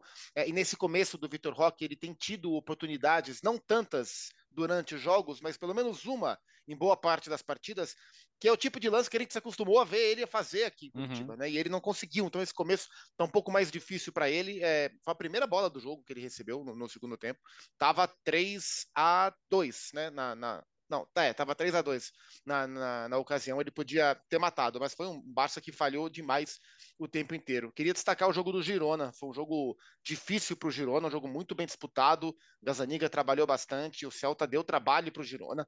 É, vitória importantíssima fora de casa e, e, interessante como o Girona tem conseguido usar o elenco. Acho esse um ponto positivo. O Portu, que não é um cara titularíssimo desse time, está sempre em campo, né? Mas não é um nome tão constante nos 11 titulares. Foi quem marcou. Então, assim, mesmo com todas as, as diferenças que existem estruturais, financeiras, de tamanho do Girona para os demais, ele vai conseguindo vencer também usando um repertório de elenco e foi uma vitória muito importante. Menos mal para o Barcelona que o Atlético vem de dois jogos sem vitória. Isso dá um é. conforto para o Barça ser menos ameaçado diante da sua própria inconsistência, o que é o oposto do que vive o Girona, ainda líder, ainda com um jogo a mais. E quem tava com saudade do Atlético de Madrid raiz, né? Três jogos sem levar gol, três vitórias seguidas, contando aí a Copa do Rei contra o Sevilha. É legal ver o, o grupo se apresentando quando Morata e Griezmann ou não jogam ou não marcam, né? Então, nos últimos jogos, acho que foi uma prova de, de solidez. A, a vitória da, da Copa do Rei com o Atlético com, contra o Real Madrid pareceu ter devolvido muito da confiança do time e, e o ambiente está mais legal lá. E o Real Madrid, né, Gustavo? Que se, se, os jogos acabassem no primeiro tempo, não estava nem na zona de Champions, mas, mas como, como é o time da virada, né? Como é um time que tem uma capacidade imensa de estar tá inteiro fisicamente e mentalmente no segundo tempo. Mais Bola uma virada de novo. É, de novo, né? Isso, o, o, o, é. o, escanteio mortal que tem o time do Real Madrid. E tá aí, tá firme e forte. Eu, como eu ainda tenho muito ceticismo sobre o Girona aguentar o passo, eu acho que o Real Madrid está com 95% do título na mão. Para mim, o Girona vai aguentar a briga, mas vai dar Real Madrid porque o Real Madrid é o grande favorito. Eu falei outro dia e, e acho que em uma transmissão e repito aqui, eu vou me surpreender se o Girona ficar fora da Champions. Uhum. É, isso eu vou me surpreender demais. Para mim, até, porque agora, até porque agora, ele precisa ser ultrapassado, assim, não por um ou dois, né? Mas os, é. os três perseguidores principais teriam que, que fazer as campanhas. É, e são 11 pontos no momento é, que ele tem de vantagem para a classificação. É bastante coisa. É. Então eu verdade, acho que o Girona. Não, na verdade, é que o Real Madrid tem, é que o Real Madrid tem um jogo a menos. Por uhum. isso. O Real Madrid tem, tem um jogo a menos. Na verdade, ele tem 13 porque o, ele, é o Atlético Bilbao que é a referência, né? Tá, olhando pra Champions, sim, claro. É, é olhando pra Champions sim, é 13 Sim, verdade, pontos. é verdade, pro quinto é. colocado. E, e, e, agora, no meio da semana, tem os jogos a menos, né? Do, o Real Madrid na quinta joga em Retafe e o Atlético de Madrid na quarta recebe o Raio Vallecano e estarei nessas duas partidas, transmissão pela ESPN e pelo Star Plus. É... Mas para mim o Girona briga, vai brigar até o final. É, só que o Real Madrid é assim o grande favorito. Só para registrar pelo Atlético de Madrid, movimentações de mercado. Né? O Girbit saiu, foi para o Sheffield, Wednesday. É, eles contrataram o Moldovan, Horácio Moldovan, goleiro do Rapid Bucareste, para ser reserva do Jan Oblak. É uma contratação que eu achei muito boa, olhando para o futuro, porque ele é um dos jovens é, europeus mais promissores da atualidade. Thomas Vermeeren, meio-campista, veio do Royal Antwerp, 18 anos, foi relacionado já nesse jogo contra, contra o Valência no domingo. É, é, é um atleta para o futuro do Atlético de Madrid. Gostei demais dessa contratação. Moise Keane ainda não foi oficializado, mas estava nas arquibancadas do Civitas Metropolitano e o clube anunciou na manhã desta segunda-feira o empréstimo do Chaglar Soyuncu para o Fenerbahçe, zagueiro que não deu certo, não jogou não jogou, não, não, não entrou no, no, no, na rotação do, do Diego Simeone, assim como o Rabi Galan já não tinha entrado também, já saiu também emprestado. Então, algumas alterações, algumas mudanças no elenco do Atlético de Madrid. Da Espanha, Bertozzi, para hum. Portugal, onde você estava até poucos dias atrás, taça da Liga, conta um pouquinho da história do título do Braga. Bom, é, a gente foi lá esperando uma final entre Sporting e Benfica, né? O clássico, e a gente acabou vendo um Braga e Estoril, que foi surpreendente para todo mundo, até para a própria liga, né? Porque a, além da, da semana em si, a, a, gente teve muito debate sobre o futuro da competição. A Taça da Liga é, é, basicamente uma Copa da Liga como a de outros países, a da Inglaterra, a que existia na França, né, e não existe mais, que tem os times das divisões profissionais. Em Portugal são duas, né, na Inglaterra são quatro, mas seria a segunda Copa do país. Só que eles lá estão com a ideia de internacionalizar, essa palavra tão em voga no futebol agora. Então o Final Four, que era sempre numa cidade portuguesa, né? Nos últimos anos tinha sido em por um contrato de, de quatro anos, deve também sair do país. E só que aí ficou essa grande discussão lá e todo mundo, beleza, vai sair do país e o risco de ter um outro Braga e Estoril na final ele existe, que bom que existe, né? Que, que bom que é uma possibilidade, que bom que os pequenos podem sonhar. Mas a verdade é que a gente, a gente já viu Napoli e Fiorentina agora na Supercopa Italiana não encher o estádio na Arábia Saudita, né? Então, dependendo de onde for a competição, tem essa preocupação. Então, eles queriam, na verdade, fazer uma coisa que se aproximasse mais do que são as Supercopas do que uma Copa da Liga. E a ideia deles era fazer os quatro primeiros só. Os outros, um abraço. Aí o Vitória Guimarães levantou a mão lá na reunião, falou: pô, não dá para colocar pelo menos mais quatro, né? Faz uma quarta de final e tal. Aí falaram: ah, beleza, faz os seis primeiros da primeira divisão, os dois primeiros da segunda, e assim vai ser. E para vocês outros times que não vão mais disputar, pensem que a gente, com o risco de vocês não estarem, a gente pode ganhar mais dinheiro para a liga. Então, olha, olha, olha, olha que louco é, como foram essas negociações né, de bastidores. Então, pro, pro Estoril, que não vai provavelmente ter a chance de chegar a outra final tão cedo, eles falaram isso. Cara, desculpa, mas eh, quase falaram assim, vocês não são bem-vindos aqui, mas tipo, a gente precisa para vender a competição que ter uma garantia maior de que a final não vai ser Braga e Estoril de novo. Então, em breve devem anunciar a nova sede, que não deve ser em Portugal, mas a competição vai ser totalmente diferente do que é hoje. Fora isso, assim, o Braga é bom destacar. Arthur Jorge, primeiro título da carreira, um técnico que já faz um trabalho muito interessante, coloca é, o Braga... Não é aquele Arthur Jorge, Não né? é, não é o campeão claro. com o Porto, é um homônimo. O... É o campeão da, da Copa dos Campeões com o Porto isso, nos anos 80. Isso, é um, é um homônimo. Esse é mais jovem, né? E, e, levou o Braga à final da Taça de Portugal na última temporada, vaga em Champions League, agora leva o primeiro título. Técnico muito interessante. O jogo foi, foi, foi bem legal no primeiro tempo, no segundo, mais travado, como costumam ser as finais. Mas é legal ver o Braga se consolidando aí como o quarto grande, né? De, de taça da Liga, só já são três, é uma competição que não tem ainda duas décadas de existência. E, e vai brigar ainda de novo, de repente. É que agora vaga em Champions League são só duas, né? Tem outra questão para Portugal, que é como resolver essa questão do coeficiente, né? Que os times que têm ido para a Conference não têm ido longe, não têm chegado à fase de grupos e talvez seja o que eles digam aí para os seus times, né, que vão ficar fora da Taça da Liga daqui para frente, ó, vamos tentar fortalecer a liga como um todo para trazer mais recursos para ver se a gente consegue ter uma capacidade melhor de competir na Europa. É, por que, que eles estão preocupados lá? eles não acham que no novo formato da Champions, o Benfica, ou o Sporting, ou o Porto, que sejam, vão ter facilidade para ficar entre os oito melhores e passar direto para as oitavas. Então, na, no cálculo deles, hoje um time português que joga seis jogos para chegar às oitavas vai ter que fazer dez. Porque seriam os oito jogos e, a, e, o, e, os dois daquela fase intermediária que vai ser para os times de nono a vigésimo quarto. Então, diante disso, eles estão tentando ver o que é melhor para o calendário, o que é melhor para levar para a competição ser atrativa. Mas são. A gente conhecendo um pouquinho dos bastidores, é sempre um estica e puxa, né? Você tentar manter todo mundo satisfeito e trazer o dinheiro. Que a gente sabe que se, se, se para Itália, a Itália teve uma experiência difícil agora na Arábia Saudita com a Supercopa que não lotou o primeiro jogo, para Portugal pode ser uma coisa muito complicada também, né? E daí, teve uma coisa sobre. Eu até comentei isso no ESPN FC. Eu não sei se você ouviu, Bertozzi. Ouvi, ouvi. Tinha... É, ouviu, ouviu o que eu falei? Porque Sim. você estava em Leiria, né? Então uh -huh. não sei se você continuou com, com a escuta. Sim. É, porque acho que você já tinha acabado a sua participação. Porque daí muita gente, daí, assim, a gente tem um público majoritariamente brasileiro aqui no podcast, mas tem uma quantidade razoável de pessoas de Portugal que ouvem o nosso podcast, né? Verdade. A gente recebe mensagem. Tudo. Angola, primeiro... Moçambique também. Angola, Moçambique. Fala primeiro para os brasileiros, né? Que é a maioria. O brasileiro vai pensar, mas né, a Itália não conseguiu. A Itália, o futebol italiano que tem mais apelo, mais tradição, não conseguiu viabilizar um é, assim, encher estádio num torneio é, realizado numa Arábia Saudita, da vida, tudo, Portugal vai conseguir? Se Portugal souber fazer, consegue. Vai ter que saber fazer. Primeiro, uhum. já, já feita essa reserva de mercado aí para ficar só com os grandes, né? Agora é questão de escolher onde vai. É, Porto, eu imagino que, se, vai, se eu fosse dirigente da, da Liga Portuguesa e fosse negociar isso, essa internacionalização eu não começaria querendo brigar com a Premier League, brigar com La Liga, brigar com, sei lá, com o Paris Saint-Germain pelo mercado árabe, pelo mercado é. saudita é. neste momento, ou pelo mercado de Singapura, de Hong Kong, da China neste momento. O que faria? Vai onde Portugal tem força, onde Portugal pode ter um apelo. Por exemplo, vai para Boston. Né? Tem uma comunidade portuguesa no, na Nova Inglaterra, né, que é a região que envolve. No Brasil, Gratã, daria? Eu acho que não. Sinceramente, eu não consigo ver 80 mil. O Rio de Janeiro, que é, que é o lugar onde tem uma presença portuguesa mais forte, eu não sei se 80 mil pessoas iriam, ou 70 mil pessoas iriam para o Maracanã ver um, um, Benfica Sporting. Acho que muita gente iria. O norte da África, Marrocos, é. Egito. É.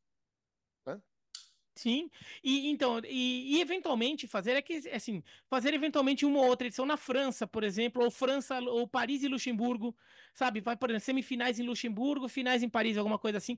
Tem muito português em Luxemburgo, tem muito português na França. A Supertaça de Portugal, que é a Supercopa, né? Já foi realizada em Paris, inclusive. É, então tem, tem gente com, com, com para ter apelo lá. E eu acho que o mercado americano seria um mercado muito forte também. Aí pensando bem na região de Boston, talvez ali Nova York, aquela região Connecticut, ali bem no Nordeste americano, tem muito descendente português ali. Então ali dá para fazer. Acho que, que fugir do frio, né, Buffalo.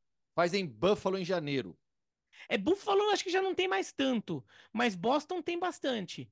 Né? E é, vai vai estar tá muito frio. Talvez você, você escolha uma época do ano para fazer esse Final Four aí em outro momento, né? Um pouquinho mais adiante na, no calendário para pegar é março, talvez, quando já não tá mais tão frio, assim, ou então até antecipa, faz um pouco antes, até faz uma. Como ela vai ser curtinha, de repente você consegue fazer esse mata-mata em outubro. Em outubro tá, tá, tá, já tá ficando bastante frio nos Estados Unidos, mas ainda dá para fazer. Eu acho que o caminho para a Liga Portuguesa seria, pelo menos nesse início, buscar esse tipo de mercado. Os portugueses que ouvem o nosso podcast, até os moçambicanos angolanos, que conhecem um pouco mais a realidade da comunidade portuguesa, é, ou convivem mais próximos com o dia a dia de Portugal, porque por noticiário, influência, caso do, dos nossos irmãos lusófonos africanos, talvez até tenham mais noção disso, mas aqui no Brasil se fala pouco, né, de como Portugal tem uma comunidade muito grande em Boston. A gente fala muito, tem muito brasileiro em Boston, e tem mesmo, sobretudo os mineiros, né, Bertozzi? Sim. Mas tem mais português ainda. Português tem mais, muito mais português que brasileiro até, naquela região. Tem um Conrado Juliette lá em Boston agora também. Também tem. Enfim, tem. vamos lá, vamos, vamos sair agora então de Portugal, vamos para a Alemanha, Gustavo Zupac. Rodada 19 da Bundesliga, o Eintracht Frankfurt Abriu na sexta-feira fazendo 1 a 0 no mais. No sábado, Wolfsburg 1, Colônia 1. Rodada de derbys regionais. Hoffenheim ficou no empate em 1 a 1 com Heidenheim. O Werder Bremen fez 3 a 1 no Freiburg. O Augsburg em casa foi batido pelo Bayern por 3 a 2. Mais um gol de Harry Kane, 23 na temporada. Apenas o Luca Toni, em sua temporada de estreia pelo Bayern, marcou mais do que Harry Kane no campeonato alemão, 24 gols. O Kenny já tem 23. E o Stuttgart fez 5 a 2 no RB Leipzig. Mais tarde, no sábado, o Leverkusen ficou no empate em 0 a 0 com o Borussia Mönchengladbach. No domingo, o Union Berlin fez 1 a 0 no Darmstadt e o Borussia Dortmund venceu o Bochum por 3 a 2, 3 a 1, desculpa. Com isso, Zupa, a vantagem do Leverkusen na liderança da competição caiu para dois pontos. São 49 pontos para o Leverkusen contra 47 do Bayern, que agora já tem o mesmo número de jogos, tinha vencido o Union Berlim aquela partida a menos. É, o empate do Leverkusen com o Mönchengladbach, ele foi decepcionante. E dá até para dizer que ele foi injusto, que ele não retratou o que foi o jogo, porque o Leverkusen jogou em casa e jogou no seu padrão, assim, amassando o Borussia Mönchengladbach desde o princípio. Foi um jogo de muita pressão do líder do campeonato, mas não conseguiu furar bloqueio. O goleiro fez defesa, perdeu gols que não costuma perder, é, lida com desfalques, né? Já falamos bastante é, dos desfalques ao longo da temporada. É, do último jogo para cá ainda perdeu o, o Palácios, que é um jogador faz uma, uma dupla central no meio campo com, com o Chaka é, de muito controle de jogo. Então, assim, mesmo com seus problemas, o Leverkusen dominou, criou muita chance, poderia ter vencido desde o princípio, mas deixou dois pontos que podem ser muito importantes nessa caminhada. Na vitória do Bayern, além do Harry Kane, a se destacar o primeiro gol do Afonso Davis na temporada, um belíssimo gol de pé direito. E com essa vantagem reduzida para dois pontos, né, para menos de uma rodada de diferença, o olhar para o jogo do sábado de carnaval, dia 10 de fevereiro, ele fica gigantesco. Vai ser um dos jogos. A gente vai falar de campeonato italiano, que também tem jogos para parar o continente bem pertinho, bem em vista. Na Alemanha, o sábado de carnaval vai ser daqueles. Ah, tudo bem. O carnaval, carnaval... carnaval na Alemanha é em mais, né? Munique e Leverkusen é. não tem nada a ver com não, isso. Em Colônia é. também, hein? Em, é. em Colônia aqui também. também. Esse sábado de carnaval tem também Real Madrid Girona. Aqui em Madrid, aqui mãe. no Santiago Bernabéu, só isso, né? Jogos importantes dos dois campeonatos. Vou, Mas o Biratã... os blocos. é, não, os bloquinhos e, para domingo. e olha só, o Biratã... Não, e aqui vai ter carnaval. Tem carnaval aqui em Madrid, um, um, é um carnaval específico que tem aqui que eu queria ir e me ferrei, né? Não vai. Já eu vou, eu vou sair. Eu, eu ainda vou de qualquer modo. Eu vou sair do Bernabéu e vou para lá, mas eu vou pegar só só os bebum caindo já. É, o, o Biratã, e antes desse jogo entre Leverkusen e, e Bayern, que vai ser no dia 10, é jogo em Leverkusen. Na próxima rodada a gente tem Bayern e Borussia Mönchengladbach e Bayern Leverkusen jogando fora de casa contra o Darmstadt. Então, teoricamente, jogos para os dois vencerem e aí a gente chegaria para o jogo é, decisivo com vantagem do Leverkusen de dois pontos. Imagina a pressão sobre o Xabi Alonso e os jogadores. Não, calma lá, calma lá, calma lá. É, qual que é o jogo do Bayern de Munique? Na próxima rodada ele recebe o Borussia Mönchengladbach, que roubou Ou seja, não é um jogo pro do... Bayern de Munique vencer. É verdade. O Borussia Mönchengladbach é, é verdade. É... O Borussia Mönchengladbach assim, é verdade. Não, mas brin brincadeiras à parte, em relação à, à, força dos times, tudo, você imagina que são dois jogos que os dois times vencem. É que eu só brinquei. É que o Gladbach com... é apronta é demais o Bayern. como o Bayern de Munique é, sempre verdade. trava com o Gladbach. É que agora o Sommer saiu de lá, não sei, não sei como, como, como ficou isso, né? Porque o Sommer era uma figura sempre importante nesses confrontos. Chegou a ter um 5 a 0 de Copa da Alemanha pro, pro Gladbach há duas temporadas. Mas, de fato, são jogos que a gente imagina que os dois times vençam e, e daí a gente vai pro confronto, pro clássico de Bayern, né? É, eu falei de brincadeira, hein, gente? Antes que levem a sério. É, com, Nossa, com esse confronto com direto. De cabeça. Entendeu? Bayern, é, é, é verdade, é verdade, é verdade. Então, vai ser, vai ser bem interessante o, o que pode acontecer. Mas eu ainda eu tô começando, eu tô botando fé ainda no Leverkusen, viu? Eu, eu me convenci, o Xabi Alonso e o Leverkusen me convenceram. É, eu tô confiante Não, também. Vai, vai eu ter tô confiante também. É. Você queria falar do, do, do Xabi Alonso, né, Bertozzi? Queria. Então, sabe, o The Atlético publicou algo que foi é, motivo para pensar aqui, né? O John Miller fez uma coluna falando que a maneira do Leverkusen jogar e a do Liverpool jogar são muito diferentes. Né? O, Leverkusen é um time, primeiro que joga com três zagueiros, segundo que joga muito com, com, com passe curto, aproximação, o Klopp, até pela característica dos jogadores, pô, além, além da pressão alta, que é uma característica histórica, gosta pela característica dos jogadores que tem, gosta muito de bola, de, de esticar a bola, né? Gosta muito de aproveitar o, o, o Salah, especialmente ali pelo lado direito, né? Então, é, é, a, não, não é dizer que não seja a melhor opção, porque eu acho que é. é. porque o Xabi Alonso deve ser um cara inteligente, me parece um cara muito inteligente. Mas ou ele teria que moldar a sua maneira de pensar ao elenco do Liverpool, ou ele teria que transformar o elenco do Liverpool em algo capaz de executar o futebol que ele pensa. Então, assim, não, é, ele não é aquela, sabe aquele, aquele joguinho dos bloquinhos que você encaixa o, o, o cubo no cubo, aquele jogo de, de, criança que você encaixa ali o, né, é, tudo direitinho. É, não, não são dois times de, de, de, de ideias muito parecidas. Talvez o, você compare mais o, o Leverkusen ao Brighton do que ao Liverpool, por assim dizer. Mas não quer dizer que não vá funcionar. Eu acho que o Liverpool tem que ir atrás, tem identificação e me parece um cara que saberia adaptar ou ou transformar o time capaz de fazer o que ele quer ou, ou ele se adaptar ao time. Mas eu só não assim. Que, Bertozzi, ah. posso? É, o que eu acho até saudável para esse tipo de mudança. Hum. Porque talvez a gente viveu eras recentes de treinadores com, com muito tempo à frente do mesmo time, né? Sim. Arsene Wenger, é, o, o, o... Ferguson. Nossa. Alex Ferguson. Esqueceu o Ferguson, velho. Tá tudo bem aí, não? Alex Ferguson no United. Então, assim, a gente viveu essas eras de, de técnicos com muito tempo à, esse, esse, esse, esse carequinha do City, quem, qual é o nome dele mesmo? É. Esse carequinha, eu esqueci o nome dele também, eu não lembro agora. Que tá fazendo, tá fazendo bom é, trabalho. Mas o que, que eu quero dizer? É, talvez uma mudança, é. não necessariamente uma ruptura total, que aí seria radicalizar muito, uhum. mas, é, gente, o, o, o Jürgen Klopp foi embora, um tempo maravilhoso com ele, mas agora é um novo técnico, vai ser um novo time, vamos adaptar um pouco o elenco também, eventualmente com contratações, até para passar a mensagem de acabou a era, a, a era Klopp, senão uhum. você vai uhum. ficar é, é, é recuperando refém, o tempo né? todo. É. Isso, isso. E, é, a gente viu, e a gente viu erros constantes assim no United, talvez no Arsenal também. Então, talvez seja até saudável para um clube é, que tem um técnico à frente por tanto tempo promover uma mudança com essa qualidade, obviamente. Ah, ninguém quer falar mais nada. Tá bom, então. Beleza, nossa. Se ninguém Você concorda, tá realmente tá encerrou a discussão. Nossa, é, é acabou, é, percebi. Acabou a conversa. É, o, Bayern, o Bayern contratou o Sacha Boey, lateral francês, lateral direito francês, veio do Galatasaray. Alguns registros importantes da rodada na Bundesliga, né, do que aconteceu na Alemanha nesses últimos dias.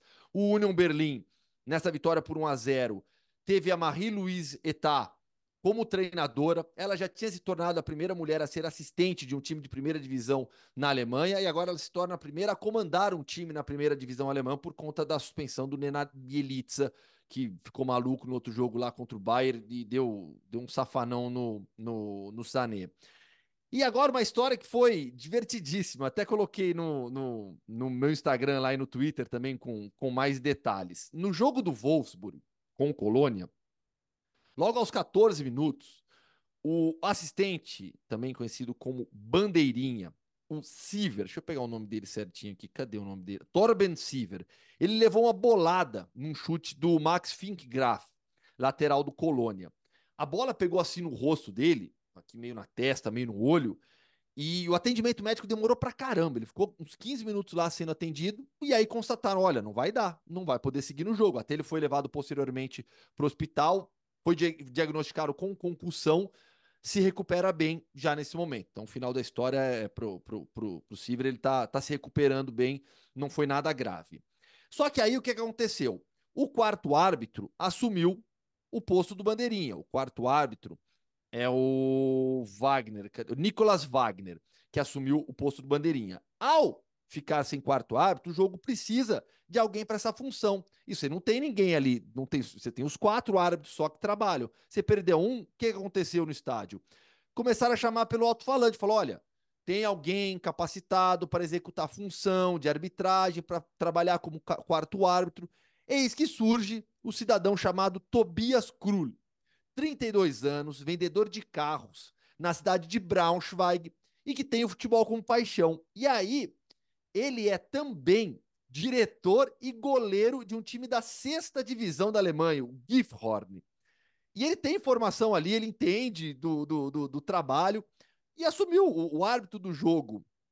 É, foi lá conversar com ele. O árbitro foi o. Eu tô meio perdido hoje. O Soren Storks. Foi lá, conversou com ele. Ele desceu pro vestiário, trocou de roupa, voltou e trabalhou o jogo inteiro lá. A arbitragem no final elogiou ele, falou que foi bem também. Então teve esse fato curioso a mais também na rodada isso, da Bundesliga. Diga. Isso aconteceu na, na League One também essa semana, no jogo do Wigan contra o Wycombe. também o, o, o, árbitro, aí foi o árbitro principal, que passou mal, toda a, a escala hierárquica foi refeita, e aí chamaram pelo, pelo alto-falante se alguém tinha formação de árbitro. E um cara apareceu com o nome guardado sob anonimato, mas tinha lá um cara com formação de árbitro para assumir. Eu fico me perguntando se isso é mais comum do que parece. É. Se num jogo aqui no Morumbi acontecer, se, e aí o alto-falante, se vai ter alguém com formação, se costuma ter alguém com formação de árbitro nos jogos, porque isso para mim é algo de exceção, mas é, tem sido mais comum. As pessoas têm tirado formação de arbitragem, oh, acho que mais acho do que, daí, eu Às vezes, às vezes, o pessoal que é árbitro de, de jogo amador. É, é pois é. Ainda, ainda mais na Europa que, que tem essa coisa do o futebol as divisões amadoras, as divisões de base, futebol escolar é um pouco, é um pouco mais profissionalizado, digamos. Então, às vezes, até tem árbitro com formação, gente com formação de arbitragem que trabalha em campeonatos escolares, por exemplo. É, então, é, pode acontecer alguma coisa assim, de repente, e o cara tem uma vida comum, né? O cara de. Se ele é árbitro de um jogo não, de na, escola. Na, um na Inglaterra, né, na, teve no, no Brentford e Overhampton, um, um, cara era que era árbitro de sub-12, que teve que entrar de quarto árbitro. E, e, o engraçado é que eles ganharam do Brentford 3 a 2 com o gol da vitória saindo na prorrogação. E depois ele deu uma entrevista, ele falando, eu não sabia se eu podia comemorar, né? Na verdade, não podia. não, né? não, e, e, e, o, e, o, Tobias Krul, ele foi é. pro jogo para torcer pro, Wolfs, pro é. Wolfsburg, ele é torcedor do Wolfsburg, e foi jogador da base do Wolfsburg. Ele jogou é. na base e defendeu o time B do Wolfsburg também, mas foi tudo bem, tudo certo. No final das contas, o jogo terminou empatado em 1 a 1 também. Bertozzi, Itália Oi. agora. Itália. Ah, deu Inter, hein, para variar. É, a Inter venceu a Fiorentina, jogo difícil, fora de casa, 1 a 0 O que não é difícil é prever gol do Lautaro, né? 19 em 19 jogos, continua viajando numa média absurda aí ao Toro. E a gente falou mais cedo do Sommer, né, que não tá mais no Gladbach nem no Bayern de Munique, porque tá na Inter e pegou o pênalti, que seria o pênalti do 1 a 1 para garantir essa vitória. A Juventus empatou com o Empoli em casa, a Juventus que vinha numa sequência boa, então, a ida da Inter para a Supercopa, que poderia fazer com que a Inter chegasse atrás da Juventus no, no Derby de Itália, isso não vai acontecer, porque a Inter agora é líder com um jogo a menos. O que pode acontecer agora é a Inter ganha da Juventus, abre quatro pontos e fica ainda com um jogo a menos. Então, é um jogo com peso para o campeonato, assim, absolutamente gigantesco. Foi uma rodada em que os pênaltis perdidos chamaram muito a atenção. O Milan, por exemplo, perdeu dois contra o Bolonha, que acabou levando um ponto de San Siro. E não sei se o Biratan quer falar do pênalti perdido pelo Verona também contra o Frosinone, né? Que é desses que podem fazer muita falta. É, o, o, o Verona perdeu um, mas depois fez o outro, né? Teve dois pênaltis é. no primeiro tempo, mas é o terceiro pênalti em quatro jogos que o Verona perde, né? Per, per, perdeu um pênalti no 2x1 da Inter, perdeu um no 2x1 da Roma e agora perde tudo. Pênalti que pode ter influência direta no placar. É, o Verão tinha que ter ganhado o jogo, né? Confronto direto contra um adversário que tá em má fase. Jogando em casa ainda, você tá jogando em casa. Tem que ganhar o jogo. Segundo tempo foi é, tenebroso. O, o, o gol do Frosinone foi do Caio Jorge. Tá? O Verão abriu o marcador no finalzinho do primeiro tempo. É, o, o Milan e Bolonha é, foi o jogo que eu comentei, o Milan perde dois pênaltis, né? Então você pensa, foi um 2x2 que o Milan perdeu dois pênaltis, era um jogo para ganhar, mas não foi bem assim não, viu? Eu até acho que no final das contas, dá para dizer que se alguém merecesse ganhar um pouquinho mais o Milan, porque teve é, no segundo tempo apertou mais, teve dois pênaltis no final das contas, só que não foi com uma margem tão folgada assim. É, o, o Bolonha controlou o jogo em boa parte do primeiro tempo, talvez os primeiros 30 minutos do primeiro tempo, e os primeiros 15 minutos do segundo. O Bolonha foi melhor até, não criou um monte de chances, mas era um time que conseguia esfriar o jogo, botar uma cadência diferente no jogo e o Milan não se encontrava. O Milan não conseguia nem achar uma arrancada do Rafael Leão com espaço para isso e nem tocar a bola com tranquilidade para tentar armar uma jogada ofensiva. Então, o, o Milan oscilou demais ao longo do jogo, é, acabou empatando eh, com fazendo dois gols, os dois do Loftus-Cheek em cruzamentos que vindos da direita e perdeu esses dois pênaltis, mas assim, foi o Milan que teve dificuldade para jogar. O jogo não fluiu. E o Bolonha mostrou porque é um time que está brigando por vaga em competição europeia. É um time muito bem montado, esse time do, do Thiago Mota. E é um time difícil de bater. Né? E se não empatasse tanto, tava nessa quarta posição, viu? É que ele empata demais. Né? Podia empatar um pouco menos. E só sobre a Inter, dois detalhes. A Inter foi a 13 jogos dos 21 que fez sem sofrer gols. Assim, é uma defesa absurda. Então você tem de um lado o Lautaro marcando o gol toda a rodada e empatando com o Icardi, né? Agora ambos são os sétimos maiores artilheiros da história da Inter. É, 124 gols. O Icardi em menos jogos, tem uma média melhor do que, do que o Lautaro, mas o Lautaro vai, evidentemente, vai ultrapassá-lo. Mas a defesa da Inter, a gente é, olha para A gente falou do PSV nas últimas semanas, o PSV com uma campanha absurda na Holanda, só com oito gols sofridos, mas olhando para as cinco principais ligas, são 10 gols sofridos, 13 jogos sem sofrer gols no campeonato italiano italiano. É um absurdo o que a Inter faz. É, geralmente pelo seu sistema defensivo, nesta rodada também pelo seu goleiro, né? Como o Léo falou, com o pênalti do Nico Gonzalez que ele pegou. Sommer é meu goleiro no Fantacalcio. ah, tá, tá, tá me garantindo pontos. E o que foi importante, como a Juventus empatou com o Empoli, né? Se a Inter, a Inter deu um jogo a menos. Se a Inter uhum. vencer o jogo a menos, que é um jogo contra a Atalanta, não é um jogo tão simples assim. Mas se ela vencer o jogo a menos, ela abre mais de um jogo, de uma rodada de vantagem para a Juventus. Né? Ela abre quatro então ela te, passa a ter uma margem para trabalhar, mesmo se a Juventus vence um, o confronto direto, o confronto direto segundo turno será em Milão, mas mesmo que a Juventus vença, a Inter ainda teria uma margem maior que essa para trabalhar. Reta final do podcast Futebol no Mundo agora, Copa da Ásia e Copa da África de Nações. Começando pela Copa da Ásia, o Biratã. Três Bom, classificados Copa... já. Não, não, Diga. Copa da Ásia é bom. Primeiro você tem que falar do grande jogo da segunda-feira da Copa da Ásia. Tá, Fala você. Então vamos lá, pera aí.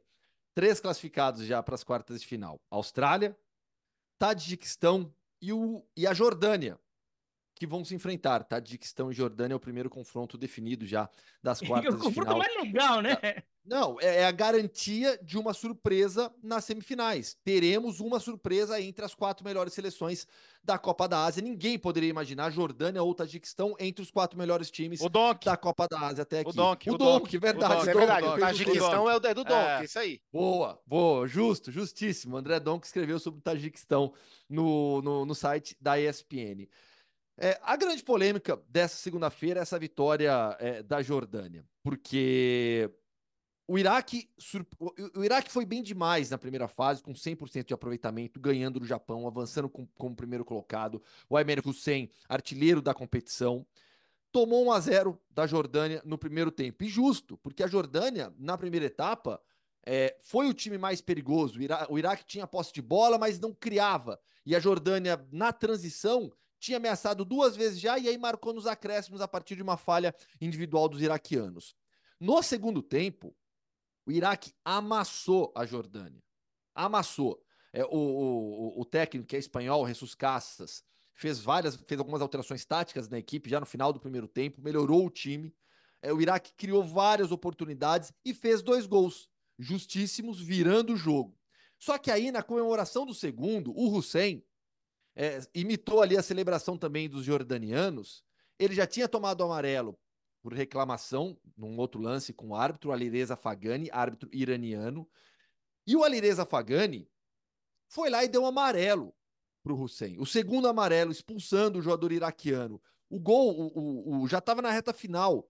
Deixa eu pegar, eu não peguei o tempo dos gols aqui, mas já estava na reta final. E com essa expulsão, o Iraque ficou com um jogador a menos e passou a tomar pressão da, da Jordânia. Ó. O, o, gol do. O segundo gol do Iraque foi aos 31 minutos do segundo tempo. Aí, a partir daí, o Alireza Fagani acabou com o jogo, destruiu, porque o Iraque morreu. O Iraque não teve mais força para lutar. A Jordânia foi para cima, empatou aos 50 minutos do segundo tempo e virou para 3 a 2 aos 52. Então, é um jogo histórico, incrível mas com duas histórias, né? Dois, dois lados bem diferentes. Um, o feito jordaniano. E, e, eles, independentemente do que fez o árbitro, eles estavam lá para jogar futebol, jogaram, eles não foram responsáveis pelo erro crasso do árbitro. E, e, repetem a melhor campanha na história da Jordânia. Incrível o que faz a seleção jordaniana. Ponto. Segundo fato, os iraquianos são eliminados da competição com um sentimento de injustiça enorme, porque o Alireza Fagani ele destruiu o, o Iraque. Ao expulsar o Hussein daquela maneira injusta, ele acabou com a seleção iraquiana. E foi uma das expulsões mais intolerantes que eu já vi, o Biratã. Pois é. E a comemoração dele foi ele sentar e fingir que estava comendo, né? Isso. Como é, os jordanianos é, tinham feito, é. né? exatamente. Não, assim, não é uma comemoração provocativa de olhar pro cara, olhar pro adversário, olhar pro Meter o dedo adversário. na cara. Meter dedo na cara, ou ir pra, sabe, eu fazer uma dancinha debochada na frente da torcida jordaniana. Não foi uma coisa assim. Ele simplesmente se, se, sentou e fingiu que tava comendo. Olha, se fingir que comer dessa expulsão, não tinha mais jogo na NBA, né? o jogador para comemorar fazendo é. isso, né? Então, é o, o Iraque acaba eliminado, o Iraque que passou a ser visto como uma, uma ainda mais depois que o cruzamento passou a ser com o Tadiquistão e não com os Emirados Árabes, o Iraque era, era visto já como um provável semifinalista e com um time capaz de, de repente, talvez até fosse meio azarão no, nas semifinais, mas com capacidade de, de aprontar surpresa, já ganhando o Japão, né, que é o, a seleção mais forte da Ásia no momento. Então, é... e ainda mais vindo de árbitro iraniano, né? Aí vai dar tanto pano para manga essa questão da, da, da, rivalidade dos dois países, que tiveram é, uma guerra de oito anos nos anos 80. Então, vai, vai, vai ficar quente o clima. É, inclusive, eu acho que o Alireza Fagani vai. Não duvido nem que eles resolvam tirar um pouco ele de circulação ali da Copa Asiática, porque vai ficar muita coisa em cima dele, né? Vai, é, a partir dessa decisão. Bertozzi, Zupac. É, e assim, só para destacar então dos outros jogos, a vitória da, da Austrália, como esperado, né, sobre a Indonésia. A Indonésia já fez muito chegando a essa fase de oitavas de final. É, com o gol do Harry Souter para variar, né? Que é uma lenda da seleção da Austrália. Ele é, é, praticamente o Maldini quando veste a camisa da Austrália. Realmente uma coisa impressionante. A Austrália é uma seleção que me parece muito competitiva na competição até aqui. É uma das poucas seleções que tem ganhado todos os jogos ali com, com, com autoridade, com, com solidez. Não vai me surpreender a Austrália chegando numa, numa, numa estágio mais avançado da competição, não. E, e, acabou que os Emirados Árabes com o Paulo Bento decepcionam, né? Era uma seleção também com potencial ali para uma quarta de final, semifinal. E o único a perder o pênalti foi o brasileiro, Caio Canedo, ex-Botafogo, né? Naturalizado, joga pelos Emirados Árabes. E foi ele quem perdeu o pênalti contra o Tadjikistão. É, e, na, então, e, a, seleção da Jordânia, só, só vale lembrar que a campanha também não era tão sólida quanto a iraquiana, é. mas é uma seleção que já tinha tirado pontos da Coreia do Sul. Então acho que chega com um, um ligeiro favoritismo para esse jogo de quartas de final. Então, assim, não, não ficaria surpreso em ver esses guerreiros jordanianos atingindo a semifinal. E eu tô com o Léo, acho que a Austrália até aqui é a seleção mais mais sólida da, da competição. É, para mim, tem menos qualidade que Japão e Coreia, mas vem numa caminhada mais firme e pode ser colocada como uma das favoritas ao título. E daí, quando tem dois times muito fortes se encontram numa semifinal, a gente não tem o pessoal que fala que é uma final antecipada? Uhum. Nesse caso aqui, talvez a gente tenha uma, uma semifinal antecipada, né? Porque o vencedor de Arábia Saudita e Coreia do Sul, é. que joga amanhã, vai enfrentar a Austrália. E daí o vencedor de Austrália contra a Coreia do Sul a Arábia Saudita enfrentará o vencedor de Jordânia e Tadiquistão. Né? Então, quem vencer entre Austrália, Arábia Saudita e Coreia do Sul será visto como um favorito muito destacado na semifinal contra a Tadiquistão ou contra a Jordânia, né? Então a chave ficou cheia e é um problema para a Austrália, né? Que a Austrália vem fazendo uma campanha muito boa, mas acabou pegando esse cruzamento que tá bem cruel ali contra sauditas ou sul-coreanos. Na, na outra, o Japão, por exemplo, foi parar na outra chave, é, que tem Irã, Síria, Bahrein, Catar ali tá, tá, tá na outra chave que vão jogar. Tem um jogo já hoje, né? Catar e Palestina. Os outros dia, é, amanhã e depois de amanhã. África agora, Bertozzi. Dois Vamos. jogos já definidos nas quartas de final: Nigéria e Angola, República Democrática do Congo e Guiné. Para você ter surpresa, você tem que ter decepções, né? Então a Copa Africana de Nações está oferecendo muito na, nas duas coisas. As decepções até superando as surpresas, porque Egito, Gana, Argélia, Camarões. Ah, mas perdeu para Nigéria. Sim, mas não é que Camarões estivesse na fase de grupos também enchendo os olhos, encantando. Não estou falando aqui de quatro seleções tradicionais do continente. Tunísia, bom, é que a Tunísia, a gente. A Tunísia é, é campeã. A própria Costa do Marfim, é, né? Que está viva ainda, mas daquele é, jeito, né? Tá viva, mas tomou aquela goleada da Guiné Equatorial também. Então, é... agora, a Nigéria, a gente falava sempre antes da competição, a Nigéria tem uma seleção desequilibrada, mas o ataque, cara, o ataque resolve muitos jogos, né? Então, essa parceria, Lukman, Osimhen, mesmo tendo perdido o Bonifácio por, por lesão, o, o Osimhen tá fazendo um torneio fantástico, né? Como, como, como assistente também, não só como goleador. É, ele, ele, ele serve de maneira brilhante ali no primeiro gol, o Lukman, mostrando que é muito mais do que só um goleador. Então, assim, mesmo a Nigéria tendo um time desequilibrado, ela tem jogadores que decidem, podem decidir qualquer jogo para você. Né? E a história de Camarões, assim, a desorganização de Camarões, como federação já é conhecida, o trabalho do Rigoberto Song na seleção é muito questionável, muito questionável. E a história do Onaná mostra muito o que foi essa zona de organização, né? O Onaná, eles deixaram o Onaná jogar na véspera da estreia na, na, da Copa Africana pelo Manchester United. Ele pega o avião, viaja, não joga o primeiro jogo, joga o segundo, vai para o banco no terceiro. Quer dizer, ele praticamente teve um, um, um feriado prolongado na Costa do Marfim para voltar agora para o Manchester United. E Camarões, então, vai para casa.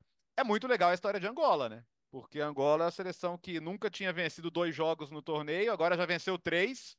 Venceu a Namíbia com o técnico português, com Pedro Gonçalves.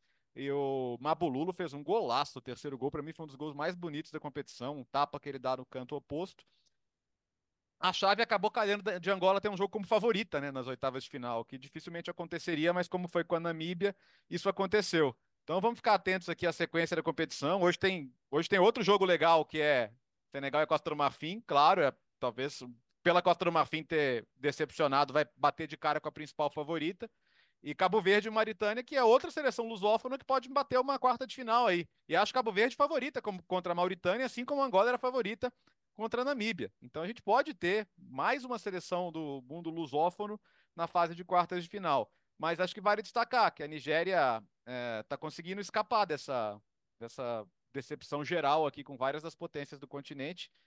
Quem, quem não decepciona, Senegal e Marrocos, né? Que uma é, é atual campeão, a outra é semifinalista da Copa do Mundo. E as duas estão. Acho que o normal é a final ser entre elas, mas como muita coisa que tem acontecido não é normal nessa competição, a gente não pode cravar nada, né? É, o, o, sonho de Guiné Equatorial, que foi acho que a grande surpresa da fase é. de grupos, acabou, né? Caiu para a seleção de Guiné, que passou em terceiro lugar no seu grupo. É. É, e vale ficar de olho como surpresa na seleção da República Democrática do Congo, com jogadores de Premier League, avança, né? Chega nas quartas de final. Então, se, se, se a competição continuar apresentando surpresas, a seleção é, de Congo pode, pode ser uma delas a, a beliscar fases realmente agudas dessa Copa. É isso então, fechou. Eu vou, eu vou eu convido o fã de esportes, dá uma olhada depois no meu Twitter. É, ontem, no domingo, depois da, da vitória do Atlético contra o Valência, eu entrevistei o Samuel Lino e o, e o Reinildo, o Reinildo voltando a jogar pelo, pelo Atlético de Madrid. E eu perguntei pro Reinildo sobre a Copa Africana de Nações, Legal. né? Eu falei, pô, Reinildo, é claro que vocês, hum, hum, com Moçambique, você com Moçambique não foi tão longe como gostaria, mas é, os europeus têm, têm um pouco de dificuldade para entender da importância, né, de para vocês representarem o seu país na Copa da África de Nações, reclamam demais aqui na Europa sobre, sobre a competição, né? Queria te ouvir, pedir um depoimento dele mesmo sobre a Copa da África de Nações, e ele, foi uma resposta muito legal, muito legal mesmo, ele falando, eu vou defender meu país sempre, quando me chamarem, independentemente de, de data, então mostra um pouco do, do orgulho do que é a Copa da África de Nações para os jogadores também, tá lá no meu Twitter. Fechamos então, Bertozzi? Fechamos. Quinta-feira, quinta-feira tem mais, né? Então, o que a gente faz? A gente volta na quinta ou na sexta, será, hein? Uai, não Porque sei. quinta é fechamento de mercado, né? Agora a gente, a, gente não, a gente não conversou antes, né? Ah, o Alex viajou, deixou a bomba na nossa mão aí, agora você se. É, Reunião de pauta ao vivo, é, ao vivo. Aproveita. É. A gente não pensou nisso, né? Porque o fechamento de mercado é na quinta, né? Então. Mas Vamos é o fechamento de mercado mais leve também, né? É. É, é que o Real Madrid joga na, o Real Madrid joga na quinta noite também. Então vamos, vamos, vamos fechar a sexta?